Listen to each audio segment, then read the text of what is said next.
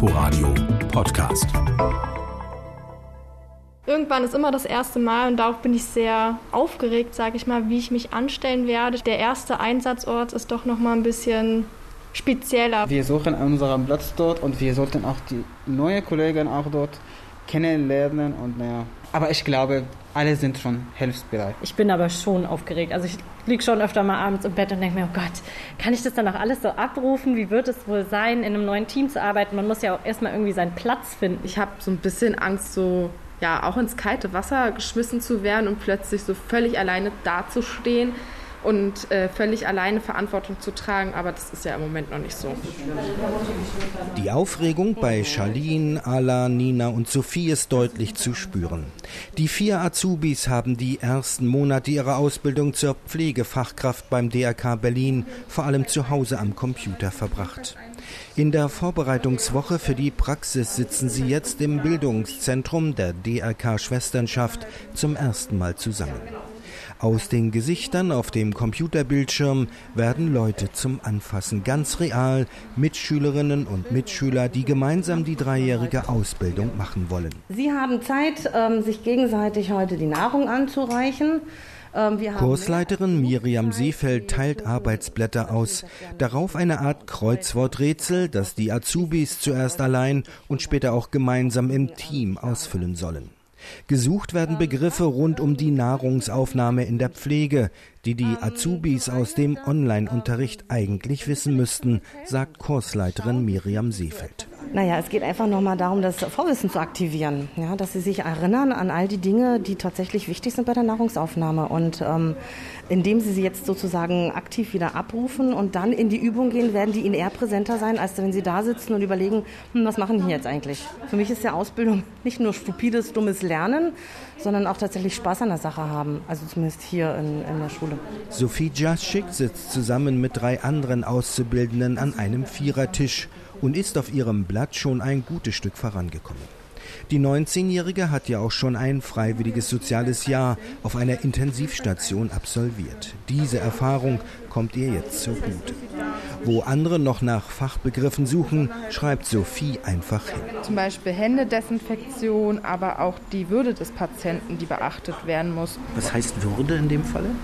Dass man das nicht sowas erklären? hier, äh, sowas wie Lätzchen oder ich fütter sie jetzt äh, sagt, sondern schon auf eine Art und Weise mit dem Patienten redet und ihn erwachsen behandelt. Auf manch anderen Blättern sind noch viele Buchstabenkästchen leer. Charlene sitzt Sophie gegenüber und denkt schon eine ganze Weile nach. Aus der Ruhe bringen lässt sich die 20-Jährige aber nicht. Ketzerisch könnte ich ja jetzt sagen, da sind aber noch viele Lücken. Ja, aber das ist auch noch die Hohenzahl. So weit sind wir noch gar nicht. Man braucht immer eine Ausrede, ne? Nee, das ist wirklich so. Nein, doch, wir haben schon so fünf, sechs, die wir jetzt noch nicht haben, aber die kriegen wir noch heraus, denke ich. Am Ende haben die vier am Tisch fast alle Fachbegriffe gefunden. Eine Zeile allerdings bleibt leer. So sehr die vier Azubis gemeinsam überlegen, das passende Wort finden sie nicht. Medikamentengabe hilft Miriam Seefeld den Azubis schließlich weiter. Es gibt Medikamente, die werden zur Mahlzeit gegeben und es gibt Medikamente, die werden nach der Mahlzeit gegeben. Also das müssen Sie auf dem Schirm haben. Die Medikamenteneinnahme als solches ist eine pflegerische Tätigkeit wenn Sie nicht darauf achten, wird kein anderer darauf achten. Der Unterrichtsraum im DRK Bildungszentrum ist wie ein Patientenzimmer eingerichtet. Weiße Wände, zwei Betten, Nachttische, Schränke, Stühle und ein großer Esstisch, an dem die vier Azubis eben noch gesessen haben. Nun sollen sie in Zweierteams weitermachen. Charlene und der Pflegeschüler Allah sind die Patienten und liegen hilflos im Bett. Sophie und Nina sollen sie versorgen. Das Buffet ist eröffnet, sagt Kursleiterin Seefeld mit einem Augenzwinkern. Kredenzt werden Wasser, Joghurt und eine Scheibe Trockenbrot. Die natürlich klein geschnitten und ohne Kruste. Nina Maibohm legt los, man spürt die Routine der jungen Mutter. Haben Sie Appetit? Ja.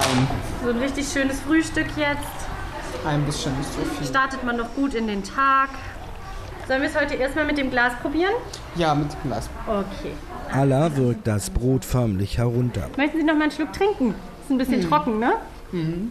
Die eigentliche Herausforderung bei dieser Aufgabe, das Kopfteil des Bettes darf nicht hochgestellt werden. Essen und Trinken in der Waagerechten wird für Allah als Patient zur Tortur.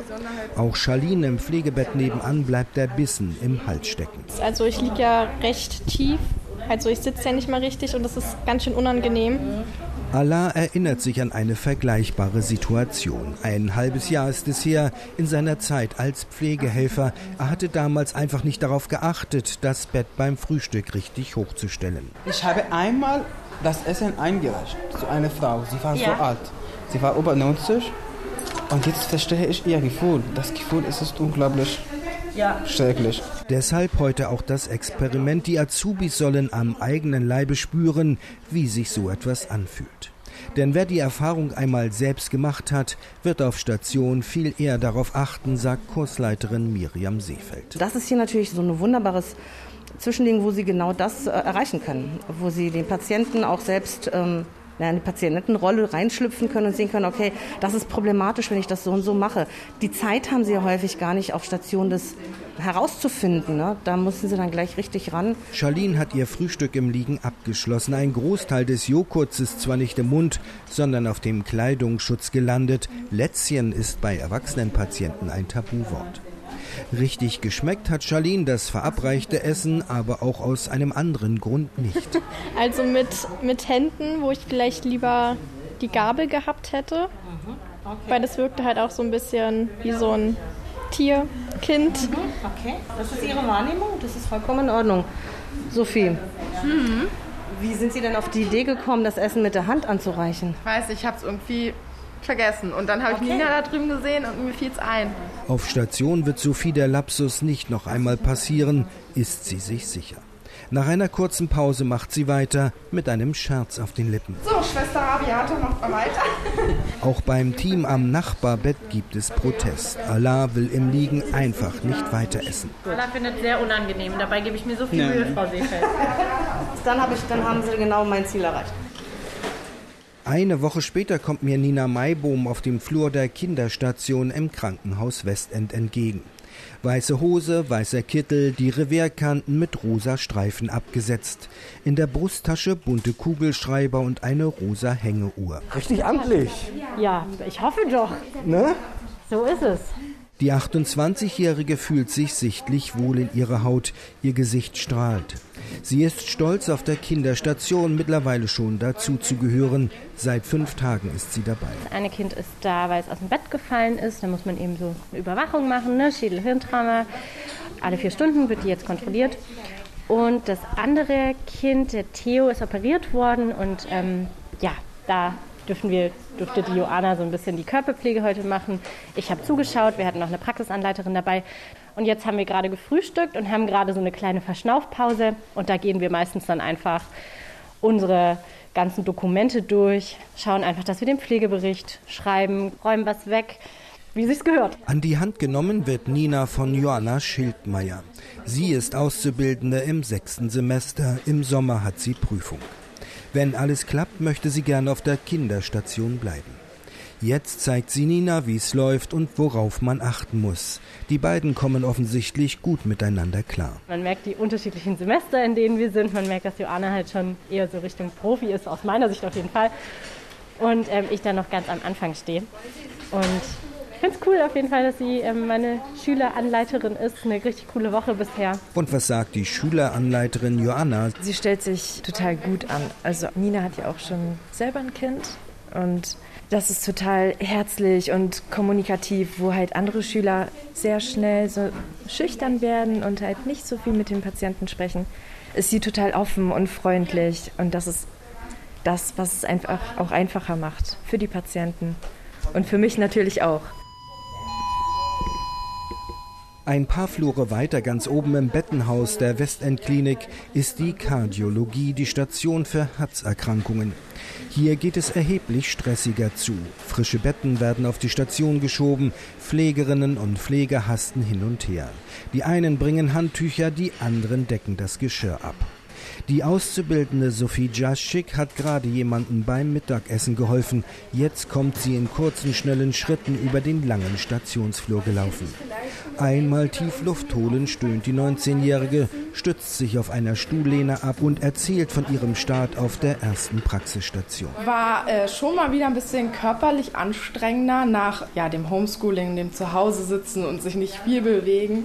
Aber so langsam äh, kommt man rein hier in das Team und in die Abläufe und es macht echt Spaß. Während sie erzählt, dreht sich Sophie immer wieder um, schaut den Flur entlang, ob jemand klingelt oder ob sie gebraucht wird. Von der Ruhe, ja Gelassenheit, die sie ausgestrahlt hat, als wir uns beim Online-Unterricht in ihrer Spandauer Wohnung getroffen hatten, ist nicht mehr viel zu spüren. Ich muss mich noch so ein bisschen an die Patientenmenge gewöhnen. Also das wird ja schon lange in der Pflege thematisiert, dass eine Pflegekraft viel zu viele Patienten hat. Hier haben wir Gott sei Dank ganz viele Helfer und auch ganz viele Schüler und Praktikanten, dass es sich äh, gut ausgleicht und wirklich hier keiner vernachlässigt wird aber trotz dessen so zu wissen, ah ja, das Zimmer gehört auch noch zu dir und da kannst du dich auch noch drum kümmern und in dem Zimmer ist der und der. Jetzt langsam komme ich rein und weiß, wer wo ist und wo die Zimmer sind und ja. Auch Sophie hat eine ältere Auszubildende an ihrer Seite, die sie unterstützt. Die 20-jährige Laura Müller ist schon im sechsten Semester. Sie hat direkt nach der Schule ihre Ausbildung zur Gesundheits- und Krankenpflegerin angefangen. Im Sommer ist sie fertig, dann möchte sie in die Gastrologie auf die Station für Magen- und Darmerkrankungen. Auch Laura kann sich, wie sie gleich ankündigt, nur ganz kurz Zeit nehmen. Die Station, das Mittagessen, Patienten, die mal auf die Toilette müssen und dann auch noch die Anleitung von Sophie. Ich mache es gern, aber es ist schon zusätzlich noch mehr Arbeit, weil man sich halt um beides kümmern muss. Man muss sich halt um den Stationsalter kümmern und dann noch um jemand Neuen und ihm halt alles zeigen und erklären. Das sind dann immer schon Zeit weg. Aber eigentlich ist es schon so besser. Also ich glaube, für sie ist es schon sehr gut. Die Zeit sei für alle Pflegekräfte knapp, aber manchmal komme man gar nicht hinterher, sagt Laura. Und Pflegeschülerin Sophie aus dem ersten Semester hört aufmerksam zu. Also am Wochenende geht's, weil da ist nicht so viel Trubel wie in der Woche, aber wenn dann auch Leute krank werden kurzfristig, hat man teilweise fast mehr Helfer als examinierte Pflegekräfte. Und klar, die können viel helfen, aber dann Tabletten stellen, Spritzen geben, dürfen ja dann auch einige nicht. Ne? Und das ist dann halt schon anstrengend, vor allen Dingen, wenn die Aufgaben auf so viele Leute verteilt werden, weiß man gar nicht mehr, wer hat was gemacht. Und dann fallen Sachen oft unter den Tisch. Auf der Kinderstation geht es zur gleichen Zeit sehr viel ruhiger zu. Nina füllt einen Materialschrank auf, Tupfer, Binden, Spritzen, alles muss im Notfall griffbereit sein. Dabei erzählt die 28-Jährige, dass sie in den wenigen Tagen, in denen sie hier ist, auch schon einmal kräftig schlucken musste. Ein Kind wurde eingeliefert, alles deutete auf eine Misshandlung hin. Dass das irgendwann mal kommen würde, sei ihr klar gewesen, sagt Nina, aber doch nicht so schnell, schon in der ersten Woche. Ist auch mir aufgefallen, dass ich gleich so zweimal mehr hingeguckt habe und dann dachte, okay, nee, das, das ist das zu beurteilen ist nicht meine Aufgabe. Wir sind dafür da, dass wir das Kind betreuen. Wir betreuen, weswegen es hier ist. Und das ist unser pflegerischer Auftrag. Und alles, was darüber hinausgeht, machen dann Leute, die dafür qualifiziert sind. Während Nina erzählt, dreht sie sich kurz weg, wischt sich eine Träne aus den Augen. Ihre Praxisanleiterin Joanna Schildmeier kennt das Gefühl. Sie weiß, dass man manches nicht so einfach abschütteln kann. Also uns wird jedes Mal angeboten, wenn wir sowas haben und so ein bisschen schlucken müssen, dass wir immer mit einem Praxisanleiter drüber sprechen können. Oder auch, wenn man ein gutes Verhältnis mit der Ärztin hat und das so ein bisschen mitkriegt und vielleicht sogar dieses Kind betreut, dass man immer jemanden hat, mit dem man sich zurückziehen kann und nochmal drüber sprechen kann. All die Anforderungen, die der Pflegeberuf schon in der Ausbildung mit sich bringt, nicht jeder fühlt sich dem gewachsen. Von den 27 Azubis, die im Frühjahr im DRK Ausbildungszentrum gestartet sind, sind vier schon nicht mehr dabei. Für die anderen läuft bis September die Probezeit, dann kommt die erste Prüfung. Kursleiterin Miriam Seefeld hofft, dass alle Azubis die Hürde nehmen werden. Ich würde es mir wünschen, dass die 23 auch nach der Probezeitprüfung tatsächlich noch hier sind und die Fortbildung fortsetzen können. Ähm, aber die Erfahrung zeigt, dass es nicht immer so ist. Sophie Jaschik wird gerufen, ein Patient wartet, er muss zum EKG. Und die nächste Herausforderung steht für sie auch schon vor der Tür. Sonntag habe ich meinen ersten Frühdienst alleine und trotzdem sind ja immer welche da, wo man Fragen stellen kann. Allein heißt, dass Anleiterin Laura Müller dann nicht dabei sein wird. Wie die erste Schicht ohne Betreuerin geklappt hat und wie die anderen Auszubildenden in der Praxis klarkommen, Fortsetzung folgt. Inforadio Podcast.